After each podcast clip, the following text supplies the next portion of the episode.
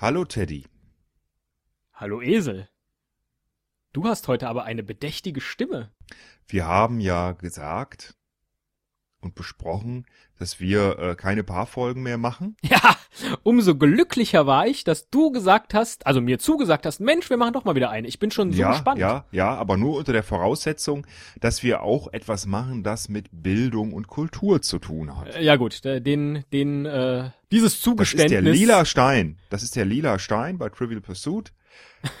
dieses Zugeständnis an Bildung und Kultur, das muss ich dir dann wohl in dem, in dem Maße jetzt dann eben geben, äh, machen. Okay, dann pass mal auf, was ich vorbereitet habe. Ja, ich bin äh, schon total gespannt. Hör mal zu. Ja.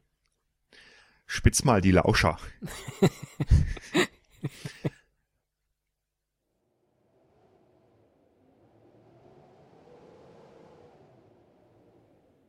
Wer fährt so spät mit seinem Caddy?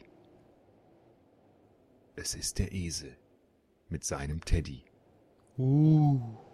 Erlkönig. Er hat das Plüschtier wohl im Arm. Er fasst es sicher.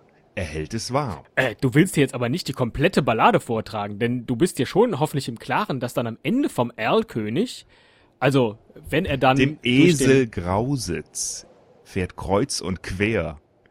Er hält in den Armen den ächzenden Bär. Erreicht das Ende der Folge mit Mühe und Not. In seinen Armen der Teddy war tot.